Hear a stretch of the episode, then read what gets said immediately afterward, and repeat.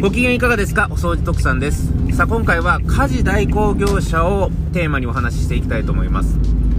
ぼったくり家事代行業者の被害に遭わないようにするための防止策、これについてお話をしていこうと思います。お掃除特産のみんなに伝えたいラジオ、早速始めていきましょう。この放送は、お掃除セミナーができるハウスクリーニング専門店、ハウスケアクリニック徳永の提供でお送りします。はい、ということで、えー、移動中の車内で収録してますので、ちょっと雑音が入ります。ご容赦ください。今回、家事代行業者をちょっとテーマにお話をしていくんですけどね、えー、そもそも家事代行業者っていうのは何ぞやというところから説明を入っていこうと思うんですが、まあ、一言で言うと、あなたの代わりに家事をやって差し上げるサービス業者さんですね。あなたの家にお邪魔をして、えー、あなたの代わりに家事をやりますよ。留守中、例えば預かって家事をするとか。まあ、そんな感じのサービス業者さんっていうのがいわゆる家事代行業者と呼ばれるんですが、まあ、その提供しているサービスのスタンスとしては私たちハウスクリーニング業者と非常に似てるところがありますよね。はい。まあ、掃除を提供するのか家事を提供するのかの違いぐらいですか、サービス内容としては。っていうところぐらいで、スタンスとしては非常に似てる。はい、ただですね、このハウスクリーニング業者と家事代行業者で最も大きな違いっていうのがあるんですけれども、それが何なのかっていうと、えー、料金設定なんですよ。ハウスクリーニング業者さんの場合は、例えばエアコンクリーニング1台いくらとか、まあ、レンジフード1箇所いくらとか、そういう形でサービスメニューごとに、えー、料金を設定してるっていうところが大きな特徴なんですけれども、家事代行業者さんの場合はもう一律1時間あたりいくらという料金設定がもうほぼほぼ主流になってきてます。えー、大体まあ相場で言うとまあ1時間3000円っていうところじゃないかなと思うんですが、要するに1時間3000円っていう料金契約の中で、えー、どこまでの家事をやってくれますかっていうところが家事代行業者さんとの付き合い方になってくる。っていうことなんですよね。ということで一番大きな違いっていうのは、あのー、料金設定。が違いますよっていうところをまず掴んでいただきたいと思うんですが、まあ、こういう料金設定でやってる家事代行業者さんなので、気をつけなきゃいけないのは、こちらの付き合い方を間違えてしまうと、非常にコストパフォーマンスが悪くなって、もう最悪この業者めちゃめちゃぼったくりやなっていう風な印象を持ちかねない。これが家事代行業者さんとのお付き合いの仕方にあたって一つ気をつけなきゃいけないところじゃないかなというふうに徳さんは考えます。はい。一つね、これ実際徳さんが経験している事例を紹介しますとね、えー、数年前に、あるお客様のところでハウスクリーニングの仕事に行った時です。これレンジフードのね、依頼を受けたんですけれども、そのお客様実は身体障害を持ってる方だったんですよ。で、そのお客様から依頼を受けて、僕がレンジフードクリーニングにお邪魔した際にですね、たまたま偶然なんですけど、えー、その同じ時間帯で家事代行業者さんも来てはって、要はもう、バッティングしてるわけですね。家事代行業者さんと、あの、僕のレンジフードクリーニングは。で、まあ、いい機会なんで、その家事代行業者ってどういう仕事すんのかなっていうのを見させてもらおうと思って、えレンジフードの仕事しながら、その女性の方の動きを観察してました。で、めちゃめちゃ僕びっくりしたんですけど、えー、まあ、1時間だけ確かいたと思いますね。で、その1時間の中で何をやったのかっていうと、洗濯物を一山畳んだだけなんですよ。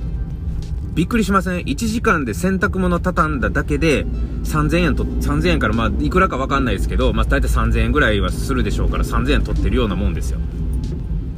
洗濯物一山畳んで3000円。これどう思います？この業者ぼったくりちゃうか？っていう風に思っても不思議じゃないと思いません。これが、えー、1時間いくらっていう料金設定をしてる際に気をつけなきゃいけない部分なんですよね。はい。あの、まあ、もちろんだから、ぼったくりっていうと聞こえが悪いかもしれないですけれども、要はね、その付き合い方間違えると非常にコストパフォーマンスが悪い付き合い方になりかねないのが1時間いくらという料金設定の怖いところであるということなんですよ。はい。じゃあ、あの、こういう目に合わないようにするために、どういう付き合い方が望ましいのかっていうところを今回メインでお話ししたいことなんですけどね。結論としては、交渉の時点でここから先に交渉するっていうことが大事なんです。それが何かっていうと、ゴール設定ですね。明確なゴール設定が必要だっていうことですね。要するに、家事代行業者さんにあなたが求めるゴールっていうのは、ここまでの状態を作ることなんですよっていうことを先に明確に共有することが大事です。あなたを呼ぶんであれば、ここまでの家事を、えー、やってくださいと。で、これを求めるのが私の要望ですということを明確にそこの業者さんに伝えて、で、その要望を共有することがポイントになってきます。で、それを踏まえた上で、じゃあこの要望を達成するためには何時間かかりますかというところを査定してもらうことが大事ですよね。で、それに対して業者さんの目方で2時間っていうんであれば2時間の料金を支払えばいいし、3時間っていうんであれば3時間の料金を支払えばいいし、っていうことになってきます。こういう付き合い方、こういう順序で交渉していくっていうことが、一番の防止策だと思ってほしいですね。で、これ、順番間違えるとえらいことになるっていうのが、先に時間からの交渉をするっていうことが一番怖いんですよね。だから何時間、こう、何時間うちのスタッフを、あの、派遣させますかって業者さんが言われた時に、そうね、じゃあ2時間だけ来てもらおうかしらっていう、もう先時間枠から決めてしまうってなってくると、もうその時間でできる範囲っていうのを相手に下手したら決めさせるペースになっちゃうので、相手に決めさせるっていう付き合い方になってくると、もう、あの、できる量って相手のさじ加減になってくるじゃないですか。で、そうなってくると、手の悪い人とか、今回徳さんが実際に目の当たりにした、えー、口だけしか動いてないような、えー、方がスタッフとして来たとしたら、2時間分払ってるのに何にもできてへんやん、みたいなことになりかねないわけですよ。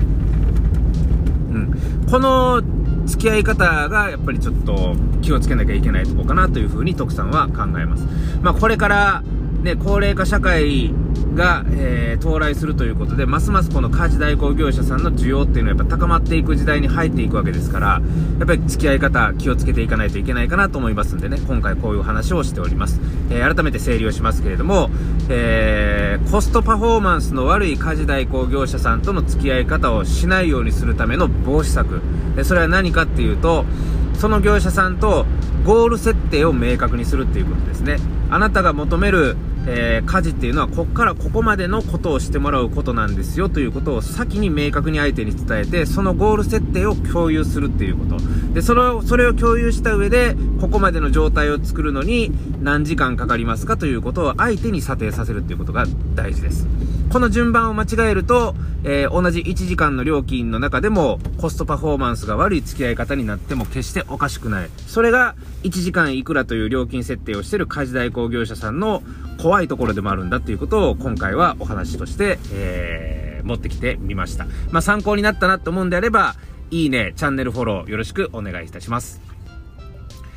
お掃除特産が運営しているハウスケアクリニック徳永では、エアコンや浴室、キッチン周りをはじめとしたハウスクリーニングサービスを提供したり、お掃除や整理整頓などのセミナーや講演のご依頼を受けたまっております。えー、詳しくは、ハウスケアクリニック徳永の公式ホームページ内にある問い合わせフォームからご連絡をいただければ、叱るべき対応をさせていただきます。えー、また、お掃除特産は YouTube やスタンド FM、ポッドキャスト、Twitter、インスタグラムなどを通してお掃除というテーマを中心にした皆さんのためになる情報を積極的に発信しております。それぞれお掃除特産で検索をして応援フォローチャンネル登録よろしくお願いいたします。